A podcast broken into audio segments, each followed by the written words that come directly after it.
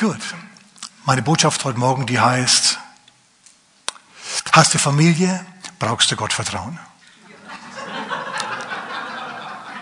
Familie braucht Gottvertrauen. Ich lese jetzt mal einen Vers, und zwar Lukas Kapitel 2. Lukas Kapitel 2 und ab Vers 34. Was ist die Szene? Ich sage ganz kurz, was läuft. Und zwar haben Maria und Josef gerade ein Kind bekommen. Maria natürlich mehr als Josef. Und sie, sind jetzt in den, sie gehen jetzt in den Tempel, um Jesus vorzustellen. Er ist beschnitten und jetzt wird er also dem Herrn geweiht.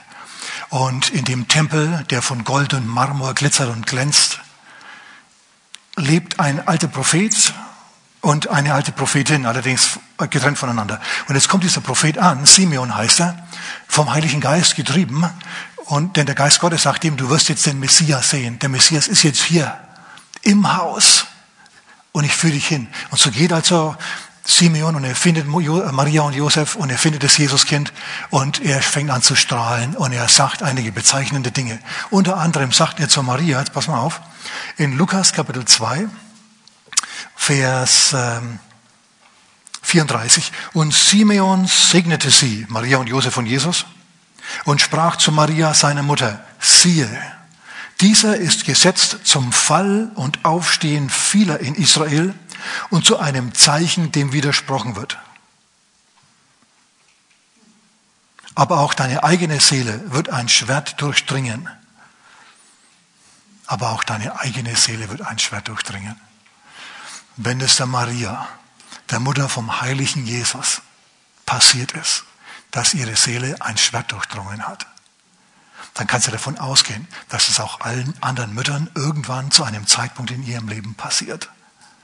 Dass ein Schwert ihre Seele durchdringt. Dass die Kinder nicht dort sind, wo sie sein sollen und nicht machen, was sie eigentlich gedacht hättest. Schau, jede Mutter, hör mal. Oder ich sag so, der Engel kam zu, Jesus, zu, zu Maria hat zu ihr gesagt, du wirst ein Kind bekommen, ohne Mann, der Heilige Geist wird der Vater sein. Und das Heilige, das in dir also geboren, das durch dich geboren wird, wird Sohn Gottes genannt werden, Sohn des Höchsten. Er wird ein König sein, der, den Thron seines Vaters David, auf dem wird er sitzen und seines Königtums wird kein Ende haben, der wird ein ewiger König sein. Klingt doch gut, oder? wenn ein Engel dir erscheint und sagt, du wirst schwanger werden und einen König in die Welt setzen, und zwar einen König wie David, dann denkst du dir, jo, klingt gut. Und jetzt sind wir im Tempel, neun Monate und zehn Tage später, naja, ein bisschen länger noch, und, und Simeon kommt und sagt, ja, der wird großartig sein, dieser Bub. Aber deine Seele wird ein Schwert durchdringen. Schau, jede Mutter ist ein bisschen wie Maria, ist ein wenig wie Maria. Jede Mutter denkt oder hätte gern, dass ihr Sohn ein König wird. Oder ihre Tochter eine Königin, halt was Besonderes, ihr wisst schon. Und es geht dann nicht immer so aus. Und manchmal ist es sogar so, dass es ganz übel ausgeht. Okay, was möchte ich heute? Ich möchte dir erstens zeigen, dass Familie dass Familie gelingt, ist Arbeit. Muss man ein wenig investieren, erstens. Und ich möchte euch aus der Bibel zeigen, dass, dass es schwierige Familien gibt, dass es schwierig sein kann, aber wie gut es immer geworden ist. Wie gut für diejenigen, die wirklich mit Gott gegangen sind, die ihr Leben dem Herrn geweiht gehabt haben und mit ihm gegangen sind, in guten wie in schlechten Tagen einen Bund mit Gott hatten und bei ihm geblieben sind, ob sie ihr Leben verstanden haben oder nicht. Bei denen wendet sich zum Schluss wirklich alles zum Guten. Nicht für alle in der Familie, aber für dich, wenn du mit Jesus gehst. Schon. Okay, ich möchte zunächst aber grundsätzliche Sachen sagen. Und ich möchte dann vor allem, oh Leute, vor allem über Jesus und seine Familie sprechen. Jesus hatte Familie, ganz klar. Einen Vater, einen Ziehvater, eine Mutter und er hatte Geschwister. Jakobus, Josef, Simon, Judas und Schwestern, deren Namen wir nicht kennen. Und wie die sich miteinander verhalten haben, Jesus mit seinen Geschwistern, Jesus mit seiner Mutter. Wir werden schauen, was Jesus zu seiner Mutter und seine Mutter zu ihm gesagt hat. Oh, das wird interessant. Aber zunächst sage ich ein paar grundsätzliche Sachen, die du unbedingt wissen musst, damit du nicht ständig mit einem Schwert in der Seele herumläufst und ständig verwundet bist. Ja, solche gibt's nämlich auch. So, lass mich also jetzt mal zurückgehen an den Anfang. Ich zitiere jetzt mal Winston Churchill und wandle ihn ab. Winston Churchill hat seinerzeit gesagt, vielleicht wisst ihr das, Demokratie ist die schlechteste Staatsform, abgesehen von allen anderen.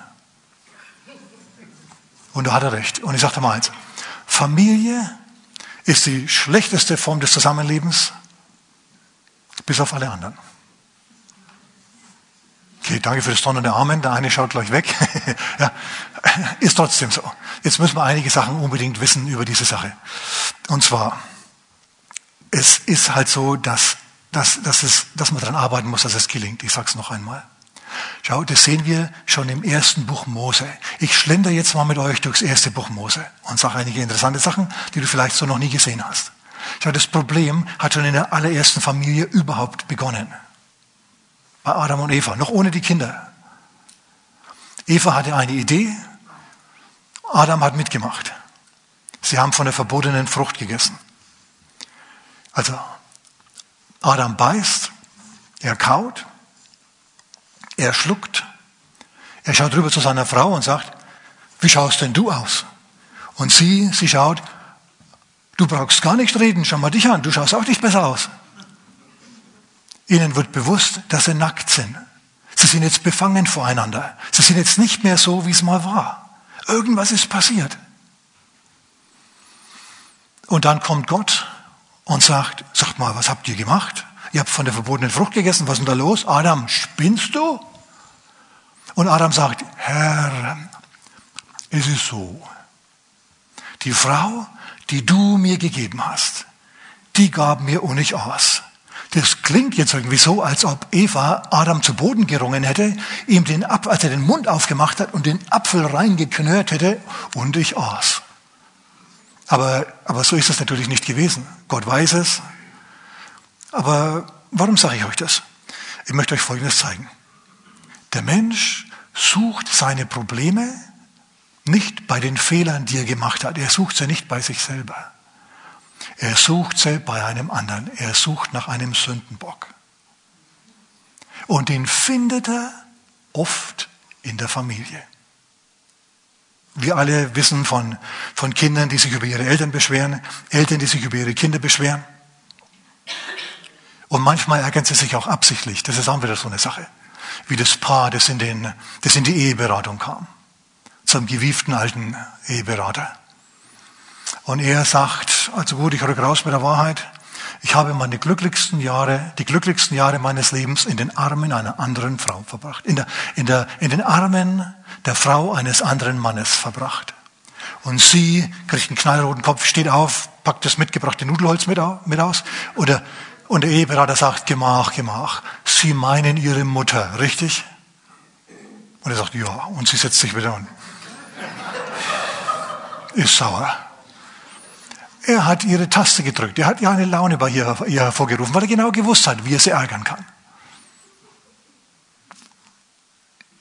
Mütter und Töchter und so, das funktioniert auch. Eine Tochter kommt zur Mutter und sagt, am Muttertag, ja, sagt, Mama, wie ist es eigentlich? Wenn man, wenn man ein hochbegabtes Kind hat.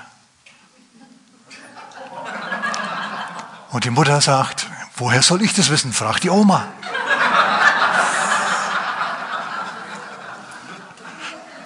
Fand ich gut.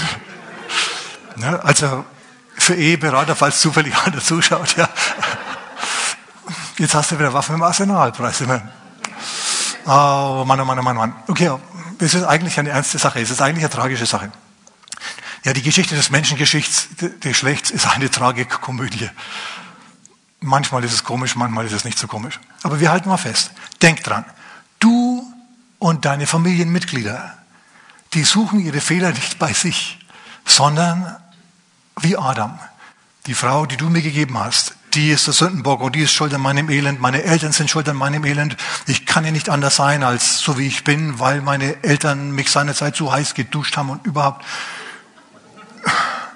Nee, so, hör mal, so funktioniert es nicht. Wenn du, wenn du ein erfolgreiches Leben haben willst, überhaupt, und eine erfolgreiche Beziehungen haben willst, dann musst du zu deinem Verhalten stehen. Dreh dich mal zu deinem Nachbarn und sag, steh dazu. Steh dazu. Ich weiß nicht, ob dir das bewusst ist, aber was ich bis jetzt gesagt habe, ist ziemlich gut. Okay? Und es geht noch weiter, es geht noch weiter. Schau, wie es wie ein Schwert die Seele von Eva durchdrungen hat, von, von, von, von Maria durchdrungen hat. So hat auch ein Schwert das Herz von Eva durchdrungen, der ersten Mutter. Was ist passiert? Ja, sie setzt Kain in die Welt, sie setzt Abel in die Welt. Abel ist ein Mensch der Welt, der sich um Gott nicht groß schert. Abel ist jemand, der mit Gott geht, aufrichtig. Abel wird gesegnet von Gott. Gott lächelt ihn an. Und Kain ist deswegen sauer. Hör mal, es ist das Natürlichste von der Welt, wenn sich Geschwister kabbeln. Okay, gut, ich habe schon gedacht. Ist so. Also das ist ganz normal. Es darf nur bestimmte Schwelle nicht überschreiten. Ja. Ähm, und wenn du einer von denen bist, die sich mit den Geschwistern kabbeln, dann musst du immer gut zuhören. Also der eine ging mit Gott und der andere nicht. Der eine wurde nicht gesegnet und der andere wurde gesegnet. Und der nicht Gesegnete wurde natürlich, wie könnte es anders sein, sauer auf den Gesegneten. Warum hat der, was ich nicht habe? Warum geht es dem besser als mir? Warum läuft bei dem alles und bei mir läuft nichts? Gott kommt zu ihm. Gott kommt zu Kain und sagt, was ist los mit dir? Können nachlesen in, äh, in Kapitel 4, 1. Mose Kapitel 4. Da sagt Gott zu ihm, pass mal auf, was ist dein Problem? Ey, was ist dein Problem? Wenn du recht tust, wenn du so machst wie dein Bruder Abel, dann hast du keine Probleme, dann segne ich dich auch. Kein Problem. Er ist nicht das Problem, du bist das Problem. Und dann sagt, dann sagt Gott noch was sehr, sehr, sehr Wichtiges. Er sagt, hör mal, die Sünde, also wenn du recht tust, dann wirst auch du gesegnet werden. Dann wird man auf dich nicht mehr herabblicken, dann wird man nicht mehr sagen, oh, jetzt kommt der schon wieder, sondern man wird dich gern haben. Wenn du eine berechenbare Größe bist, wenn du jemand bist, mit dem man es aushält, wenn du jemand bist, der nicht seine Ellenbogen durch, ausfährt und sich durchsetzt, wenn du einfach jemand bist, der mit Gott geht. Wenn du das aber nicht tust, dann lagert die Sünde vor der Tür. Du sollst über die Sünde herrschen. Wenn du das aber nicht tust, wenn du dich nicht beherrschst, wenn du nicht Selbstdisziplin übst, dann wird die Sünde über dich herrschen, denn, über, denn, denn nach dir ist ihr Verlangen. Was sagt Gott hier zum Kain? Er sagt, pass mal auf. Pass auf, dass du über deine Geschwister nicht schlechter denkst, als es sein muss. Als es recht ist. Denn sie haben nicht das Problem, du hast das Problem. Erstens. Zweitens, üb Selbstdisziplin, denn wenn du das nicht tust, dann steigerst du dich hinein in eine Bosheit und dann kommt die Sünde über dich, dann kommt etwas über dich und du kannst dein Verhalten nicht mehr steuern. Es gibt viel zu viele Menschen, auch Christen, die ihr Verhalten nicht mehr steuern können. Die saufen wie die Löcher, die die falschen Sendungen anschauen, Pornos glotzen und so Zeugs machen. Muss nicht sein. Irgend, zu irgendeinem Zeitpunkt hast du so sehr diesen inneren, diesen Gedanken nachgegeben, dass es dich übermannt hat und jetzt kommst du nicht mehr draus raus. Jetzt schreist du. Aber schrei ruhig. Schrei ruhig. Denn, denn Gott sagt zu dir, komm zu mir, du mühseliger und beladener. Jesus sagt zu dir, komm, lad mich in dein Leben ein. Und dieses dicke, fette Minus, das verwandle ich in ein Plus. Ich nehme dir die Sündhaftigkeit raus und diese ganzen ätzenden Bedürfnisse, die dich gebunden haben, und gib dir etwas Neues. Gib dir das, gib dir das Plus des Lebens mit Gott. Ewiges Leben. Halleluja. Hat es hier drinnen irgendjemand schon erlebt, dass Gott ihn erneuert hat und ihm vergeben hat und ihm neues Leben gegeben hat? Dann wink mal. Ja, natürlich, preis dem Herrn. Also mir auf jeden Fall. Junge, Junge, Junge, Junge. Mann, bin ich froh, dass ich nicht mehr so bin, wie ich vor 40 Jahren war. Weil ich habe mich nämlich vor ziemlich genau 40 Jahren bekehrt. War die beste, die beste Entscheidung meines Lebens, ja. Amen. Und kein, ihr wisst, was kein macht. Kein sagt, lass mich in Ruhe. Und dann bringt er seinen Bruder um. Und dann, dann wird er verstoßen. Und als die Familie das hört, als Adam mit der bösen Nachricht kommt, Abel ist nicht mehr. Ja, warum denn? Kein. Eva bricht zusammen, ein, ein Schwert durchdringt ihre Seele, ein Schwert durchdringt ihre Seele. Schau, die Wehen bei der Geburt sind nur eine Prophetie. Für die anderen Wehen, die du hast, bis das Kind erwachsen ist. Schau, du bist als Mutter, bist du die wichtigste Person im Leben deiner Kinder, mehr als der Vater noch, bis sie ungefähr zwölf sind. Und dann verlierst du langsam aber sicher die Kontrolle drüber. Und dann werden sie ja auch konfirmiert. Juden, bei denen macht man Bar Mitzvah. Da unterstehen sie dann dem Gebot, ja, von nun an. Da wirst du dann langsam aber sicher erwachsen und fängst an, selber zu denken. Aber die ersten zwölf Jahre, in denen bist du extrem wichtig als Mutter. So, du kannst deiner Mutter, die ein Kind verloren hat, noch durch ein Gewaltverbrechen, die kannst du nicht einfach so trösten. Zu der kannst du nicht hingehen und kannst sagen, es wird alles gut, es wird alles gut, gräm dich nicht, es wird alles. Nö, da musst du erstmal Raum für die Trauer geben. Raum für die Trauer. Du musst da ein Jahr Raum geben für die Trauer. Aber dann, hör mal, wenn dir sowas passiert ist, dass du ein Kind verloren hast, dann musst du die Kurve kriegen. Denn dein Leben endet nicht mit dem Tod deines Kindes. Es geht weiter. Sag mal, es geht weiter. Und Gott weiß es ja auch, dass dein Kind jetzt tot ist. Und er kennt den Schmerz, aber er will diesen Schmerz heilen. Du musst ihn aber lassen. Du musst Gott es erlauben. Du musst sagen, okay, dieses Kapitel schließen wir ab. Wir schauen jetzt nach vorne. Eva hat es gemacht. Und Gott, kannst du nachlesen, Gott hat ihr Ersatz gegeben. Einen neuen Sohn an Abels Stelle, steht ausdrücklich da. Den hat sie Seth genannt, das Hebräisch. Weißt du, was Seth auf Deutsch heißt? Halte ich fest. Ersatz. Sie hat es kapiert. Er ist der Ersatz für Abel. Abel, der gute Mann, der war jetzt, der ist jetzt bei Gott. Um den muss ich mir jetzt keine, keine, keine, um den muss ich mir keine Gedanken mehr machen. Aber jetzt habe ich einen neuen. Schau, Gott gibt dir einen neuen. Wenn der eine Traum stirbt, wenn das eine Kind tot ist, gibt Gott dir ein neues Kind, einen neuen Traum. Es geht weiter. Und noch, noch ein Tipp. Wenn du ewig, jedes Mal, wenn du mit deinen Freunden, mit deinen Bekannten zusammen bist, immer wieder aufwärmst, ach, mein Kind, mein Kind. Schau, die können das nur eine Zeit lang hören und dann können sie es nicht mehr hören. In anderen Worten, du vereinsamst dann. Obendrein noch. Du hast dein Kind verloren und vereinsamst jetzt auch noch. Das muss nicht sein. Muss nicht sein, muss nicht sein, muss nicht sein. Du musst dich nach vorne drehen, aber das kannst nur du machen.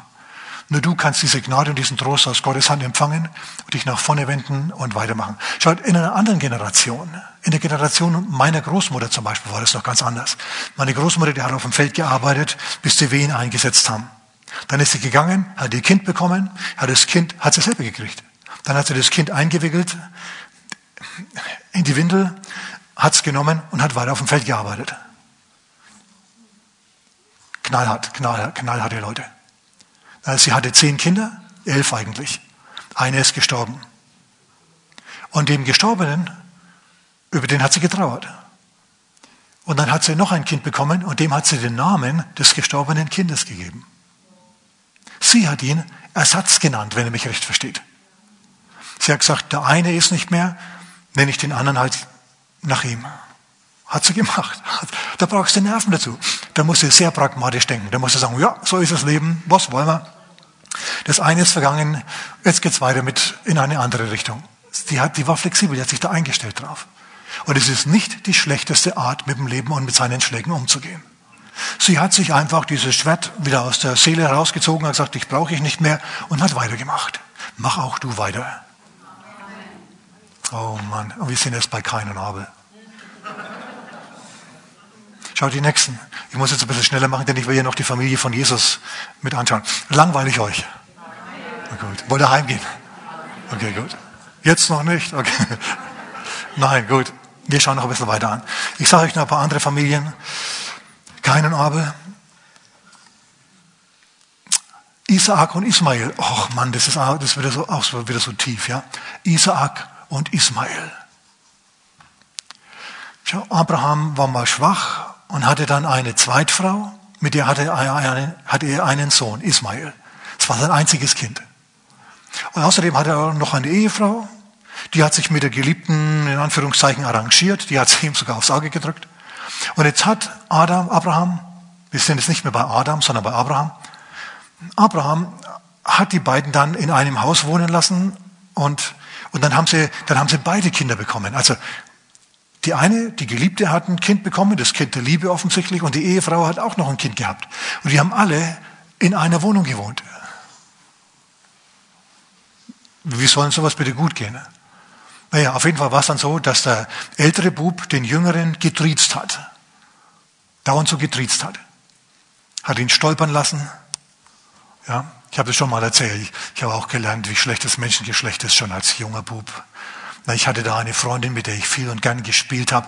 Und dann haben wir mal Fangen gespielt und dann habe ich es genau gesehen. Die hat mir das Bein gestellt. Ich habe es genau gesehen, dass ich drüber fall und ich bin drüber gefallen. Da habe ich es gewusst, so als Sechsjähriger. Homo homini lupus est. Der Mensch ist dem Menschen ein Wolf. Du musst aufpassen. Seitdem schaue ich immer, wenn ich mit jemandem Fangen spiele, ob der nicht das Bein rausstellt. Ja. Na gut. Auf jeden Fall haben wir jetzt einen, der seine Geschwister, seinen Bruder terrorisiert. Und die Mutter sieht es natürlich nicht gern. Und der Vater, der sagt, ach komm, die vertragen sich schon irgendwann wieder. Und so geht es hin und her, bis zum Schluss Gott zum Vater sagt, schick den älteren Buben weg. Der ist jetzt alt genug. Der packt es selber. Der ist jetzt 14, 15. Der ist in Ordnung. Der packt es. Schick ihn und seine Mutter weg. Manchmal ist eine Trennung wichtig und richtig. Wenn es irgendwie nicht richtig klappt, ja, dann kann es gut sein, dass der Störenfried halt aus der Gemeinschaft entfernt werden muss, aus der familiären. Dass man den dann halt nicht mehr einlädt zu Familienfesten und so. Es hat eine Erziehungswirkung auf den Ismael gehabt, denn der hat dann sich mit Gott arrangiert und wurde ein Gesegneter des Herrn. Ismael, der Rausgeworfene, der vom Vater Rausgeworfene, wurde zum Gesegneten des Herrn. Nicht schlecht. Aber dazu musst du innerlich sagen, okay, gut, ich habe einen Fehler gemacht. Und du musst dann vom Herz, mit dem Herzen, ja, nicht nur mit dem Kopf, sondern mit dem Herzen, dich zu Gott wenden und ihn anbeten. Ich sag dir mal, Abraham hat natürlich für seine Familie gebetet, auch für seinen Sohn, den er rausgeworfen hat. Der musste rausgeworfen werden. Und Gott hat zu ihm gesagt, schmeiß ihn raus. Das hat er gemacht. Und dann war wieder Frieden in der Familie. Aber Abraham hat natürlich für seinen Sohn gebetet. Und der hat's gepackt. Bet du deswegen auch für deine Familien. Ich sage dir mal eins, egal wie sie jetzt drauf sind, egal wie schräg deine Kinder jetzt drauf sind, bet für sie und es wird was mit ihnen. Bet für sie, bet ernsthaft, bring sie ernsthaft vor Gott und es wird was mit ihnen. Ich könnte euch Storys erzählen von, von Kindern, die so abgedriftet sind, dass sie, dass sie in die Mafia-Strukturen hineingewandert sind. Die hatten eine betende Mutter. Dann sind diese Kinder todkrank geworden, dieses eine Kind, an das ich denke. Und Gott hat ihm eine Vision gegeben. Auf der einen Seite ein riesiger Sarg, auf der anderen Seite eine riesige Bibel. Und Gott hat zu dem gesprochen dann, als er im Fieber war, im Fieberwahn lag, entscheide dich, was willst du? Sterben oder predigen? Du hast nur diese Wahl. Äh, sterben ist nichts, äh, also gut, dann predige ich eben. Da hat er sich bekehrt und ist zu einem gewaltigen Apostel Gottes geworden, der Gemeinden gegründet hat und, ähm, und, und ein Hilfswerk gegründet hat. Die amerikanische Regierung hat ihm dann sogar mal ein Jumbo verkauft, ja, großes Flugzeug, um äh, Güter zu transportieren. Kein Jumbo-Jet, sondern eine, auf jeden Fall ein riesiges Militärflugzeug, äh, mit dem die dann Güter transportieren in notleidende Gegenden und so. Also ein wunderbarer Mann Gottes. Ist aus diesem Delinquenten geworden. Wäre nie passiert, wenn die Mutter nicht gebetet hätte. Ja, da kannst du mich anschauen, wie du willst. Wäre nicht passiert. Dein Gebet ist wichtig. So, egal wie deine Kinder jetzt drauf sind, lass dich nicht beirren, bet weiter für sie. Okay? Wenn ihr 14 ist oder 15 und, und nächtelang nicht heimkommt, dann kannst du jetzt natürlich die Haare, die Haare raufen und kannst sagen, oh mein Bub, mein Bub, was ist nur, was ist mir? Eine Seele durchdringt, nicht eine Seele, ein Schwert durchdringt deine Seele. Es ist ein Schmerz da. Was magst du jetzt? Du kannst dich entweder sorgen oder du kannst die Last bei Gott abladen. Was ist besser? Was ist intelligenter? Was, was bewirkst du dadurch, dass du dir Sorgen machst? Nichts. Also, gib das Kind an Gott ab und sag zu ihm, Herr, beschütze ihn und segne ihn. Egal, was er jetzt macht, wenn es was Blödes ist, dann lass es ihn nicht genießen. Lass ihn sich fragen, was will ich eigentlich hier? Bin ich verrückt? Ich sollte in meinem Bett sein. Und wenn er dann wiederkommt, dann tust du so, als wäre gar nichts gewesen. Da braucht man Nerven dafür. Nerven wie Drahtseile. Man braucht Gott dafür. Man braucht Gott dafür. Ist so. Nun gut. Ähm, es gibt noch andere. Jakob und Esau haben sich gezankt. Der eine hat den anderen ausgetrickst. Der eine hat den anderen übervorteilt. ihm das Erbe streitig gemacht. Es ist nichts Neues. Bis zum heutigen Tag streiten sich Geschwister über Erbe. Also, hör zu, das ist normal. Wenn dir das also passiert, dann denk nicht, aber ich bin doch Christ, bei mir müsste doch alles immer so ganz glatt laufen. Ich hoffe, wir schauen uns heute noch Jesus und seine Familie an. Wenn wir das nicht tun, dann machen wir das eben nächste Woche. Weil das ist zu gut, ja. Wir können da nicht einfach so drüber gehen. Schauen wir mal.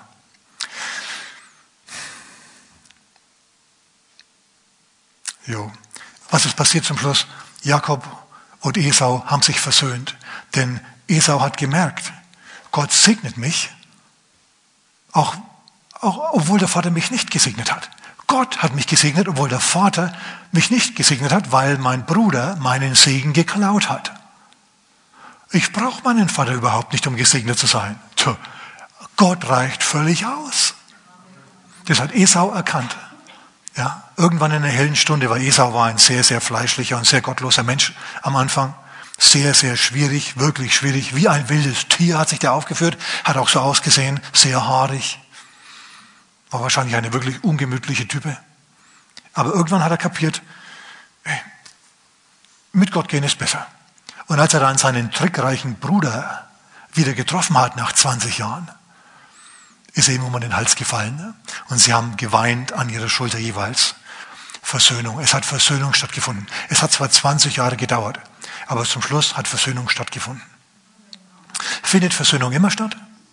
Du solltest auf jeden Fall versöhnungsbereit sein. Was der andere macht, ist sein Problem. Aber wenn du für ihn betest, dann kann es sein, dass er nach 20 Jahren auch endlich das Licht sieht. Amen. Oh, mein, mein, mein, mein, mein. Ja, und noch was. David, der neue König Israels, der wurde von seiner eigenen Familie so sehr zurückgesetzt, so sehr übersehen, dass die ihn, als der Prophet Samuel kam, um einen neuen König zu salben, im Geheimen auf dem Bauernhof vom Bauer Isai,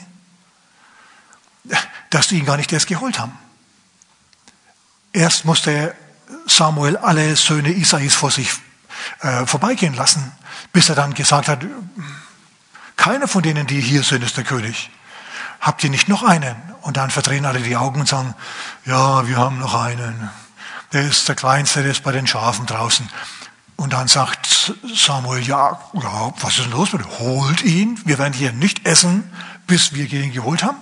Dann holen sie ihn und David kommt rein und sieht die feindseligen Blicke seiner Familie, seiner Brüder, weil sie wissen ja jetzt, was los ist. Er ist der König offensichtlich, der zukünftige. So sitzen sie jetzt also da, die Lieblingssöhne vom Vater.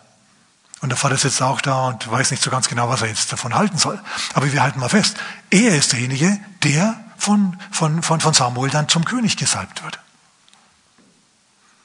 So, auch wenn du in deiner Familie nichts zählst, wenn man dich nicht besonders mag wenn man dich gern übersieht, vor allem jetzt, wo du Christ bist, hör mal, macht gar nichts. Gott hat die Hand auf deinem Leben.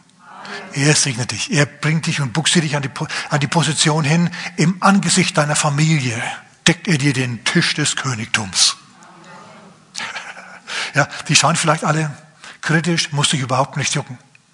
Der Prophet kommt zu dir und salbt dich und dann bist du's. Oh, Eliab, sein ältester Bruder, der hat es nicht verwunden. Ihr wisst schon, als sie dann im, im Terebintental waren, als Goliath aufgetreten ist, da kam ja auch David, er sollte denen Proviant schicken also bringen. Und das macht er. Er bringt Proviant ins, ins Terebintental. Und dann kommt Goliath und, und vertreibt alle, indem er laut brüllt. Und David erkundigt sich, was muss man machen, wenn man den, was wird einem geschenkt, wenn man den besiegt, wenn man den besiegt? Ähm, wie, wie geht's weiter? Äh, warum lauft ihr alle davon? Warum besiegt ihr den nicht? Und Eliab wird so sauer. Er sagt, ich weiß genau, warum du hierher gekommen bist. Du willst die Schlacht anschauen. Du bist ein Voyeur der Gewalt. Und was macht David? Lässt er sich von seinem Bruder runterputzen? Zieht er den Kopf ein und sagt, ja, Eliab. Nein, das macht er nicht. Er sagt, was willst du denn? Was willst du denn? Was habe ich denn gesagt? Und dann dreht er sich um. Er wendet sich weg und, und redet mit jemand anderem. Und redet mit jemand anderem. Du kannst es genauso machen. Wenn man dich blöd anmacht, speziell in der Familie, dann gibst du gar nicht groß was drauf, sondern du wendest dich dann jemandem anderem zu. der dich nicht schimpft grundlos. David. Okay, da kann man jetzt noch viel drüber sagen, über diese ganzen Leute. Vielleicht noch eines. Wir haben jetzt bis jetzt immer über Männer geredet. Es gibt ja auch einige interessante Frauen in der Bibel, zum Beispiel Rahab. Rahab, die in der Bibel immer die Hure Rahab genannt wird. Überleg dir das mal. Du bist Salmon.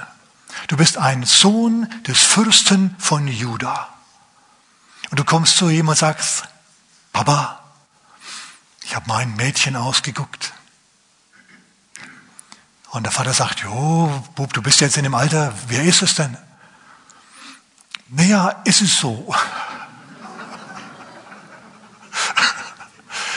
Sie ist also jetzt keine Jüdin und der Vater, der fängt schon an und zieht die Augenbraue hoch. Sie ist aus Kanaan und dann bildet sich da eine steile Falte beim Vater auf der Stirn. Sie ist, ähm, ähm, ähm, äh, sie ist, ähm, ja, ja, ich sag halt schon, äh, Rahab. Was die? Weißt du, was die, was die für einen Beruf hat? Und der Bub sagt, äh, hatte, hatte sie, sie hatte den. Jetzt ist sie ganz anders. Jetzt hat sie sich bekehrt. Jetzt glaubt sie nicht mehr an die heidnischen Götter, sondern jetzt glaubt sie an Gott, den Herrn, an den Gott Israels. Jetzt, Vater, ist er erfüllt mit dem Geist des Glaubens und der Zuversicht. Eine solche findest du im ganzen Lager nicht. Entweder, Vater, wir schauen jetzt auf das, was wir sehen, oder wir schauen auf ihre Vergangenheit. Also ich, sagt der Sohn, sagt Salma, ich, ich schaue auf ihre Gegenwart, auf den Geist des Glaubens, den sie hat. Sie hat mir das Leben gerettet, Vater. Ich bin einer der Kundschafter in Jericho gewesen. Und der Vater, der fängt an nachzudenken und sagt, Pup, innere Werte sind wichtiger als die Vergangenheit. Heirat sie, hast meinen Segen. Und Gott hat sich dasselbe gedacht. Wisst ihr, warum ich das weiß? Weil Rahab eine der Großmütter Jesu war, eine der Ur-Ur-Urgroßmütter Jesu Christi von Nazareth war. Sie war gut genug, um in der Ahnentafel Christi aufzutauchen. Bei Ruth war es genauso. Auch eine mit Migrationshintergrund. Ja? Boas geht zum Vater. Hey, Vater, ich möchte gerne eine heiraten. Ja, aber die ist aus einer anderen Kultur.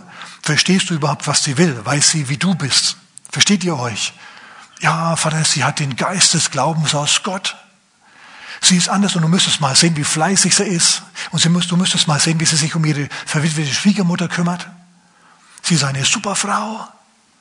Und auch da sagt der Vater zum Schluss, in Gottes Namen heirat sie. Und sie wird die Mutter von Obed. Obed ist der, der, der Vater von, äh, Boah, äh, genau, Obed ist der Vater von, von Isai. Isai ist der Vater von David und von Salomon. Könige kamen aus ihr, einem Mädchen mit Migrationshintergrund. Vollkommen egal. Deine Hirma, deine Herkunft, deine Rasse, deine Hautfarbe sind nicht wichtig. Sie sind wichtig für dich und für deine Kultur, völlig klar. Ich will da überhaupt keine Abstriche machen. Aber letztendlich zählt, was in dir ist. Ja, dein Charakter zählt. Und ob in dir der Geist des Glaubens aus Gott ist, das zählt. Das sind die Dinge, die dich wertvoll machen. Nicht deine Hautfarbe, nicht deine Kultur, nicht, sondern nicht dein Geld, nichts. Als wie er und dein Draht zu ihm. Amen. Okay. Ei, ei, ei, ei, ei, ei. Genau, okay. Lass uns, lass uns Jesus noch ein bisschen anschauen. Seid ihr noch da? Okay, dann lasst uns jetzt mal Jesus anschauen und das Verhältnis zu seiner Familie. Ist nämlich gar nicht so ohne. Wir waren gerade in Lukas Kapitel, Kapitel 2. Na, wir halten nochmal fest. Als seinerzeit Maria Ja gesagt hat zu Jesus. Als seinerzeit Maria Ja gesagt hat zum Engel, mir geschehe nach deinem Wort. Ist okay, ich bin schwanger dann, ohne verheiratet zu sein, ich bin erst verlobt. Aber ist okay. Ich setze mich dem aus, es wird schwierig, aber ist in Ordnung. Da hat er ihr verheißen, dass aus ihr ein König geboren wird. Jetzt wurde Jesus in seinem Erdenleben, in diesen ungefähr 33,5 Jahren, wurde er da König jemals? Er wurde König der Herzen, aber König im eigentlichen Sinn wurde er nicht. Er hat nicht den Thron seines Vaters David eingenommen. So, Maria hat also einen Plan und eine Vorstellung vom Leben Jesu. Und es ist nicht unbedingt dasselbe, dieselbe Vorstellung, wie Gott sie hat und wie Jesus sie hat. Es sind die Vision der Mutter und die Vision des Sohnes, die kollidieren jetzt. Wir schauen uns jetzt ein bisschen an, was die Mutter zum Sohn gesagt hat und der Sohn zur Mutter. Da müsst ihr euch festhalten. Das ist hochinteressant. Wenn es Jesus, wenn es in der Familie Jesus so zuging, dann kannst du getröstet sein und du weißt, in deiner Familie kann es auch ein bisschen so zugehen, aber es ist nicht dauerhaft. Wir sehen, wie schlimm es war und wir sehen, wie gut es wurde. Wir sehen, wie schlimm es war und wie gut es wurde. So, sie sagt also, wow, ja, ich will einen König in die Welt setzen. Und dann hat sie Jesus und es ist wunderbar. Und dann bringen sie ihn in den Tempel, um ihn Gott zu weihen. Und da kommt ein Prophet auf sie zu und sagt, und ich lese es nochmal, Lukas Kapitel 2, Vers 34, als da im Tempel stehen, den, unter den Marmorsäulen. Dieser ist gesetzt zum Fall und Aufstehen vieler in Israel. Also viele werden sich zu ihm bekehren und begeistert von ihm sein. Andere werden sich radikal von ihm wegwenden. Und er wird zu einem Zeichen sein, dem widersprochen wird. Aber auch deine eigene Seele wird ein Schwert durchbohren. Und jetzt könnte Maria sagen, langsam, langsam. Von einem Schwert hat der Engel nichts gesagt. Das muss er auch nicht. Wir wissen, dass es so kommen wird seit Eva. So ist es. So, jetzt hört sie das also und sie erstaunt sehr und Josef erstaunt auch sehr über die Worte, die da gesagt werden. Meine Seele würde ein Schwert durchdringen und er ist gesetzt zum Heil für die Nationen, das sagt Simeon vorher. Hm, das ist immer interessant. Wir haben gedacht, er wird König in Israel. Jetzt wird er der König der ganzen Welt. Hm. Aber was passiert dann? Gut, die ersten zwölf Jahre, die laufen zunächst mal ganz normal ab. Aber dann mit zwölf entwickelt Jesus seinen eigenen Kopf. Und schau, uns wird nicht detailliert beschrieben, wie Jesus mit seiner Familie gelebt hat. Es wird uns relativ wenig gesagt. Aber das, was uns gesagt wird, das hat's in sich. Daraus können wir schließen, wie es allgemein war. Und deswegen sind die, die, Sätze, die Maria zu Jesus sagt und seine Antworten so wichtig, dass wir sehen, was für ein Verhältnis die hatten und wie das damals war. So, der erste Satz den Maria zu Jesus sagt, ist in Kapitel 2. Wir sind immer noch im Kapitel 2, in Vers 48. Da war ein Fest der Juden und Maria und Josef sind hinaufgezogen nach Jerusalem, um dort zu feiern. Sie haben in Nazareth gewohnt. Und dann sind sie wieder heimgezogen, die Männer und Frauen getrennt. Und sie haben gedacht, Jesus, Maria hat gedacht, Jesus ist bei den Männern und der Vater, Josef, hat gedacht, er ist bei den Frauen. Als sie dann irgendwo an der Raststätte ankamen, haben sie festgestellt, Jesus ist nirgendwo, er ist nicht da. Jetzt stell dir mal vor, du hast einen Zwölfjährigen, der in der Großstadt verloren gegangen ist. Ein Schwert durchdringt die Seele von Maria. Zum ersten Mal macht er ihr Probleme, ihr Jesus. Und jetzt gehen sie natürlich wieder zurück den ganzen Weg. In jeder Raststätte, überall fragen sie, habt ihr einen kleinen Buben gesehen? Lächelt viel, ganz nett, brillantes Kind, ganz toll, hm, ungefähr so groß ist er, zwölf ist er. Nö. Und dann suchen sie ihn drei Tage in Jerusalem. Stell dir mal vor, du bist in Jerusalem, in der Großstadt und suchst drei Tage deinen Sohn. Ein Schwert in deiner Seele. Und dann finden sie ihn endlich, nachdem sie endlich auf den Trichter kommen. Maria schaut Jesus, Josef irgendwann an und sagt, wir haben jetzt im Fleisch uns abgerackert, lass uns mal in den Tempel gehen und zu Gott beten. Vielleicht lebt der alte Simeon noch der ist Prophet. Und so gehen sie also in den Tempel, um endlich, endlich ihr Anliegen vor Gott zu bringen. Wisst ihr, oft sorgen wir uns und machen uns verrückt und bringen unser Anliegen nicht vor Gott. Und du kannst nachlesen, Jakobus Kapitel 4, Vers 2. Ihr habt nicht, weil ihr nicht bittet. Also, endlich gehen sie in den Tempel und sie stellen sich hin und sie, sie fangen an zu beten. Als sie plötzlich eine glockenhelle Kinderstimme hören kommt so aus der Versammlung von Rabbis da hinten, aus der Bibelschule von dem Rabbi so und so. Und sie denken sich, den Tonfall kennen wir. Und dann hören sie, wie der tiefe Tonfall des Rabbis antwortet. Und dann schleichen sich Vater und Mutter an, Maria und Josef. Und sie schauen und mitten im Kreis der Ältesten im Kreis der Gelehrten sitzt ihr Jesus und hat schlaue Antworten parat. Und da geht die Mutter, jetzt kennt sie nichts mehr, da geht die Mutter mit ausgefahrenen Ellbogen durch die ganzen ehrenwerten Rabbis durch, boxt sich den Weg frei, Entschuldigung, ja, und stellt sich vor ihren Buben hin. Arme in den Seiten. Und ihr könnt nachlesen, was da steht. Lesen wir Vers 48. Da heißt's, das ist der erste Satz, den die Mutter zum Sohn sagt, der uns in der Bibel überliefert ist. Dieser Satz ist nicht, Eier, mein Liebling, oder irgendwie sowas. Was er bestimmt auch gemacht hat, bitte. Aber hier steht, als sie ihn sahen, wurden sie bestürzt und seine Mutter sprach zu ihm, Kind, warum hast du uns das angetan? Hast du das gehört? Der erste Satz, den Maria in der Bibel zu Jesus sagt. Kind, warum hast du uns das angetan? Ihr seht, auch die Maria hatte Probleme mit ihrem Sohn. Aber ich frage dich jetzt, ist es gut ausgegangen? War das jetzt das Ende? Ist Jesus immer davon gelaufen? Nein, er ist erwachsen geworden, er war ihnen dann untertan. So wappne dich damit, wenn du eine junge Mutter bist. Es wird Situationen geben, die dir nicht ganz geheuer sind. Du wirst ab und zu mal zum Fenster rausschauen und dir denken, wo ist er denn, wo ist er denn, ja? Und dir die Tränen abtupfen. Er kommt wieder, Gemach, Gemach, oder du findest ihn. Wird so sein. Oh Mann, denk doch an dich selber zurück, wie du warst. Wenn ich an mich denke, was ich meiner Mutter für Schwierigkeiten gemacht habe. Ei, ei, ei, ei, ei, ei. So, und Jesus schaut sie an und sagt, was ist dein Problem? Weißt du nicht, dass ich in dem sein muss, was meines Vaters ist? Und die Eltern, Maria und Josef, kratzen sich am Kopf. Das ist für einen Zwölfjährigen ist es sehr geistlich. Ja, für jemanden, der noch so im, im karierten Mickey Maus Schlafanzug ins Bett geht, ist es ziemlich frühreif. Was, was, was, ist das mit, was ist das für einer? Aber sie wissen natürlich, was das für einer ist.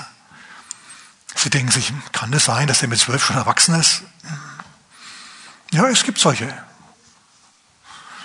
Amen.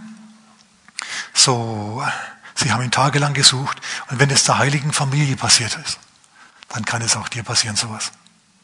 Nimm es also nicht so schwer, sondern denk dran. Sag zu dir selber, auch dies geht vorüber. Auch dies geht vorüber. Man hat mal, also es ist eine jüdische Story, eine Apokryphe-Story aus dem Judentum. Und dort, war, dort, dort sagt man, dass der König Salomo eines Tages seinen Weisen den Auftrag gegeben hat, ihm einen Ring zu schmieden, der, wenn er draufschaut, ihn immer, ihm, ihm immer Erleichterung verschafft, ihm immer die Stimmung hebt. Haben sich die Weisen zusammengetan und haben sich am Kopf gekratzt. Dann haben sie ihm einen Ring geschenkt, auf dem drauf stand, auch dies geht vorüber.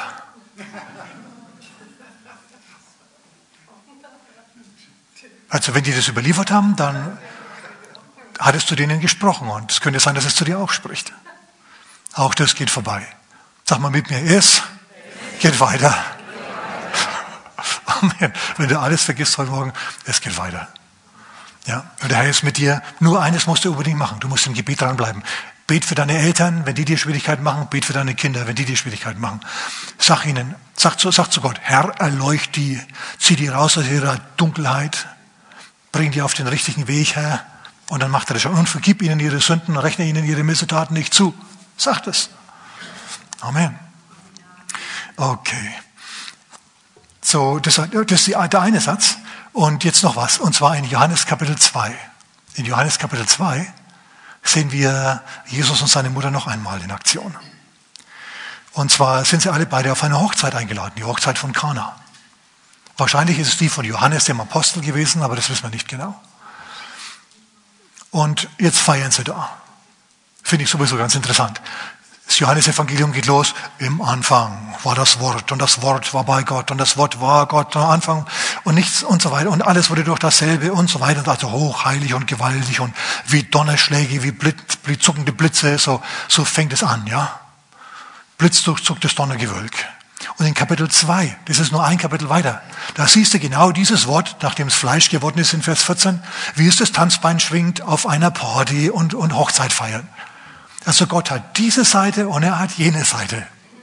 Na, er hat so die barocke Seite und er hat die ernste Seite, die würdige. In anderen Worten, er ist irgendwo evangelisch und auch ein bisschen katholisch.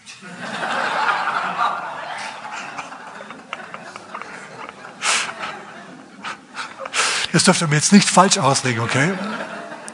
Ich will da nichts hören. Ihr versteht mich schon richtig. So, Jesus ist also auf dieser Feier und jetzt kommt die Mutter zu ihm. Und sie sagt zu ihm, das ist der zweite Satz, den Maria zu, ihr, zu ihm sagt. Sie sagt nicht zu ihm, gut schaust aus, machst richtig was her. Und ich habe eine, eine Predigt von dir gehört. Hat sich ganz gut angehört. Wenn du so weitermachst, dann wird es was mit dir. Hat sie alles nicht gemacht, sondern sie sagt zu ihm, sie haben keinen Wein. Und dann schaut sie ihn wieder an. Leicht vorwurfsvoll. Und Jesus sagt zu ihr dann, was habe ich mit dir zu schaffen, Frau? Er sagt nicht, Mama oder so, sondern er sagt zu ihr, Frau, ist es mein Problem? Warum drängst du mich? Schau, manche sagen, das war ganz nett, das war ganz freundlich. Jesus hat sich charmant angelächelt und hat gesagt, hm. was, was, was kommst du zu mir? Was willst du denn von mir? Ja? Was ist mein und was ist dein, Frau? Na, was habe ich mit dir zu schaffen, Frau? Aber ähm, dieser Satz, was habe ich mit dir zu schaffen, in dem Fall dann Sohn Gottes, das kommt nochmal in der Bibel vor. Und zwar in äh, Matthäus Kapitel 8, Vers 29. Da sagt ein Besessener diese Worte zu Jesus. Was habe ich mit dir zu schaffen? Sohn des Höchsten, Sohn Gottes. Also in anderen Worten, ist es ein bisschen streng gewesen. Es ist nicht so lockerflockig gewesen. Jesus sagt zu ihr, Mutter, ist nicht unsere Angelegenheit. Jetzt ist noch nicht meine Zeit, dass ich hier anfange zu leiten und zu wirtschaften und zu machen und zu tun. Ich bin hier nicht der Boss. Und die Mutter wendet sich weg von ihm, lässt ihn stehen und sagt, was er euch sagen mag, das tut. Das sind übrigens die letzten Worte Marias in der Bibel. Finde ich super, finde ich astrein, finde ich genau richtig. Was er euch sagt, das tut. Sagt Maria auch zu uns, was er euch sagt, das tut. Hm. Und es ist ja dann gut ausgegangen.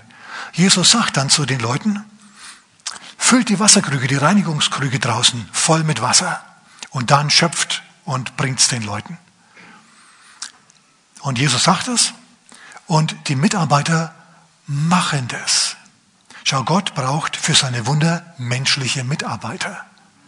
Wenn Gott sagt, macht die Steinkrüge voll mit Wasser und wir machen die Steinkrüge nicht mit Wasser voll, dann wird aus dem Wasser, das nicht im, Wasser, im, im Krug ist, auch kein Wein.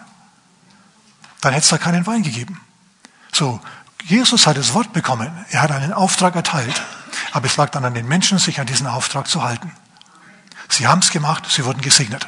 Wenn du dich ans Wort Gottes hältst, wirst auch du gesegnet. Ja?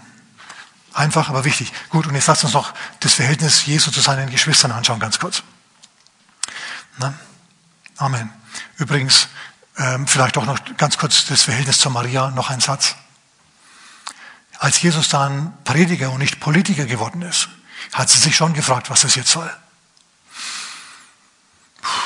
Er soll doch König sein. Der Engel sagte doch, er soll König werden. Und jetzt macht er Rabbi und predigt. Die Menschen laufen ihm nach, aber er macht nichts draus. Und so findet eine innerliche Distanzierung statt von dem Rest der Familie Jesus gegenüber. In, Jakob, in Johannes Kapitel 7, da heißt, seine eigenen Brüder glaubten nicht an ihn. Und seine Mutter, die ist auch eher distanziert zu dem Zeitpunkt. Und dann wird es immer schlimmer mit ihm. Er, wird, er schafft sich mächtige Feinde. Zum Schluss wird er verhaftet. Zum Schluss hängt er an einem Kreuz. Und als sie das hört, dass er am Kreuz hängt, kommt sie natürlich so eilig wie möglich und steht am, unterm Kreuz. Sie steht unterm Kreuz und sieht ihren Sohn, der die Verheißung hat, am Kreuz hängen. Eine, ein Schwert durchdringt ihre Seele, weil sie nicht versteht, was da jetzt Sache ist. Da hilft nur eines, da hilft nur Gottvertrauen. Manchmal sind eine Kinder in solch schwierigen und schrägen, komischen, furchtbaren Situationen, dass nur noch eines hilft. Gottvertrauen. Bedingungsloses Gottvertrauen. Einfach sagen, Herr, ich höre jetzt auf zu weinen. Ich werf die Last auf dich. Mach du. Ich lass jetzt los. Ich versuche da jetzt nicht mehr zu helfen. Was soll ich denn? Ich kann die nicht mehr vom Kreuz herunternehmen. Aber Jesus, der am Kreuz hing, das sind die letzten Worte Jesus zu seiner Mutter. Er sagt, Frau, ich sterbe jetzt. Mir geht's jetzt wie dem Abel. Kain hat Abel umgebracht und die Hohenpriester bringen mich um. aber ich gebe dir Ersatz. So wie, so wie Eva Seth bekommen hat als Ersatz, so gebe ich dir den Johannes als Ersatz. Siehe deine Mutter, siehe dein Sohn. Frau, sagt er wieder, Frau, dein Sohn. Und dann ist drei Tage lang erstmal große Bestürzung und große Trauer. Und nach drei Tagen ersteht Jesus auf. Und als er dann seiner Mutter erscheint und die ihn sieht, verschwindet die Schwertwunde aus ihrer Seele für immer und ewig und alle Zeiten. Es ist nochmal gut gegangen. Sie hat nicht verstanden, was Sache ist, aber es ist nochmal gut gegangen. Warum soll es dir anders gehen? Ja? Machst du nur so wie Maria. Vertraue auf Gott, vertraue auf Gott, auch wenn du es nicht verstehst. Auch wenn du eine Verheißung hast und es genau gegenteilig ausschaut, dass die Verheißung sich nicht erfüllt. Bleib dran im Gebet und sie wird sich zum Schluss eben doch erfüllen. Amen. Jetzt noch ein ganz kurzer Blick zum Schluss auf Jesus und seine Geschwister. Markus Kapitel 3, lasst uns da ruhig mal aufschlagen. Wir schauen es noch mal kurz an. Wichtige, wichtige, wichtige Dinge. Markus Kapitel 3. Jesus wird gerade bekannt und berühmt. Und er hat seine Apostel ausgewählt und ausgesandt. Kranke sind geheilt worden. Er hat die Massen angezogen. Wunderbare Zeiten verlebt. Und jetzt sind wir in Vers 31. Markus Kapitel 3, 31.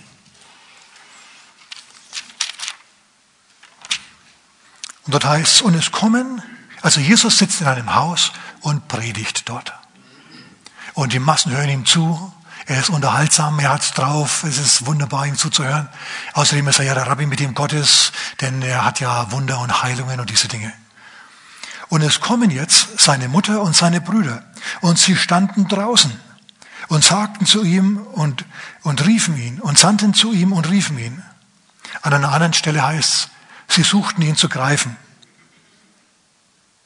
Na, das heißt in Vers 21, Markus auch, Kapitel 3, Vers 21. Volksmengen kommen zusammen, ähm, Jesus zieht die Massen an. Und dort heißt es, als seine Angehörigen es hörten, gingen sie los, ihn zu greifen. Denn sie sagten, er ist von Sinnen. Die dachten, der spinnt. Und jetzt kommen sie also an, jetzt finden sie ihn und jetzt kommen sie. Sie kommen natürlich nicht allein, sondern sie haben dann noch einen weißen, eine weiße, einen weißen Sanka dabei. Und im Hintergrund stehen Leute vom Bezirkskrankenhaus, Pfleger, gebaut wie die Gorillas. Ja, stehen hinter, hinter Maria und Jakobus, Josef, Simon und Judas und seinen Brüdern seinen Schwestern. Und sie senden rein ins Gebäude zu Jesus und lassen ihm sagen, deine Verwandten sind draußen, die wollen dich sprechen. Deine, deine Mutter sagt, Jesus, sie, komm. Und was macht Jesus? Jetzt pass mal auf, was Jesus macht. Und er antwortete ihnen und spricht, wer sind meine Mutter und meine Brüder? Da gab es scheinbar eine Frage.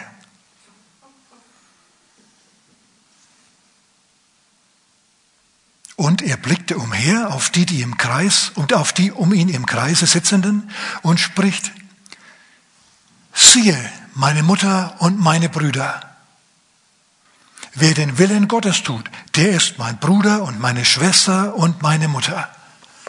Ist euch bewusst, dass Jesus hier seine eigene Familie, die draußen steht, rügt er sagt, ihr seid meine, meine Brüder und meine Schwestern und meine Mutter. Ihr seid es. Ihr, die den Willen Gottes hört und tut. Und meine eigentliche Familie draußen, die hört offensichtlich nicht den Willen Gottes und tut ihn auch nicht. Schau, so, sowas nennt man Wahlverwandtschaften. Es kann, pass auf, mach ich ernst jetzt. Es kann sein, dass, äh, dass du dich bestimmten Leuten, zum Beispiel aus der Gemeinde, geistlichen Geschwistern mehr verbunden fühlst als deiner eigenen Familie. Also ich spreche jetzt nicht Mann und Frau und so weiter natürlich, aber als Kind deinen Eltern gegenüber, wie auch immer, ja, oder, oder sogar als Vater oder Mutter deinen Kindern gegenüber. Die, es kann sein, dass deine erwachsenen Kinder plötzlich irgendwie sich denken, hm, was ist denn mit denen jetzt los? Jetzt sind sie Christen, gehen in diese evangelisch-freikirchliche Gemeinde. Hm, hm, hm, was das wohl ist. Es kann sein, dass du eine engere Beziehung hast zu Leuten, die nicht mit dir verwandt sind, als mit solchen, die mit dir verwandt sind. Bei Jesus war das hier der Fall. In diesem Fall war das so bei Jesus. Er ist nicht rausgegangen, das heißt nicht, und dann stand er auf und ging raus. Steht nicht da. Der hat die abblitzen lassen. Er hat seine eigene Familie vor allen Leuten gerügt. Aber war das das Ende vom Lied? War das alles? Nein, ihr Lieben, das war nicht alles. Es ist noch was passiert. Sie haben sich alle hinterher bekehrt. Seine Geschwister, seine Brüder haben sich bekehrt. Und Jakobus und Judas haben sogar zwei Briefe für die Bibel geschrieben. Also du kannst nicht höher aufsteigen, ja, als ein Bibelautor zu sein. Und außerdem ist Jakobus, dem Jesus auch erschienen ist, kannst du nachlesen in 1. Korinther Kapitel 15. Er ist ihm erschienen, ich denke es ist Vers 9. Er ist Jakobus erschienen und dieser Jakobus, der Bruder Christi, ist der Pastor der ersten Gemeinde in Jerusalem geworden. Mindestens so einflussreich wie Petrus und, und der andere Jakobus, der Apostel und Johannes und so weiter. So, es ist nochmal gut gegangen. Jesus hat natürlich für seine Familie gebetet. In der heiligen Familie gab es Friktion, haben nicht immer alle am selben Strang gezogen. Es ist normal. Es kann also dir auch passieren. Wenn Jesus das passiert ist, du bist nicht besser oder anders als Jesus. Denkt es also nicht. Wie hat Jesus reagiert? Er ist bei seiner Sache geblieben.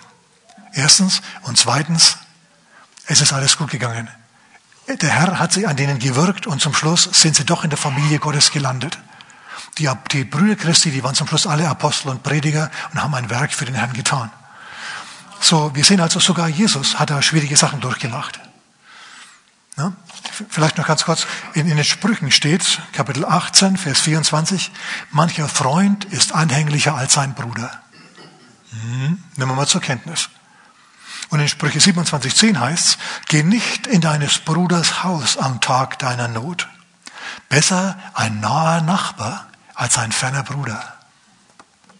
Wahlverwandtschaften. Es kann sein, dass du mit anderen Leuten mehr zurechtkommst und denen näher stehst als eigenen Verwandten. Ist nichts Neues. Finde ich damit ab. Gut, jetzt hätte ich noch was für die Väter, aber das mache ich definitiv nicht mehr, sondern wir sind jetzt fertig. Sag mal mit mir, es geht weiter. Und noch was. Es ist nochmal gut gegangen. Es kann sein, dass du das erst nach 20 Jahren sagen kannst. Vielleicht erlebst du es gar nicht mehr, wenn du schon älter bist.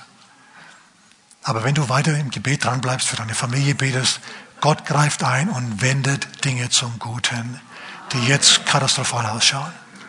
Gott wird das Schwert aus deiner Seele wieder herausziehen und er wird es heilen, so wie er den Schmerz, den, den Schwertschmerz von Maria geheilt hat. Amen. Okay, ich fühle das, dass manche, die mich hören, mit dieser Familienbedrückung leben. Und der Herr sagt, Schluss jetzt, genug gelitten. Ich nehme diese Last jetzt von dir weg, sagt der Herr. Dazu musst du es aber mir geben, sagt der Herr. Naja, und so beten wir jetzt. Sag mal mit mir, Vater Gott, ich glaube, dass Jesus dein Sohn ist, dass er für mich gestorben ist und dass er von den Toten auferstanden ist. Herr, nimm meine Sünden weg, gib mir neues Leben. Und Vater, gib mir Weisheit für meine Familie. Ich bekenne, ich brauche sie. Aber ich nehme diese Last jetzt und lege sie auf dich. Und danke dir für deine Hilfe. Sie kommt, sie kommt, sie kommt, sie kommt, sie kommt, sie kommt. Sei zuversichtlich. Amen.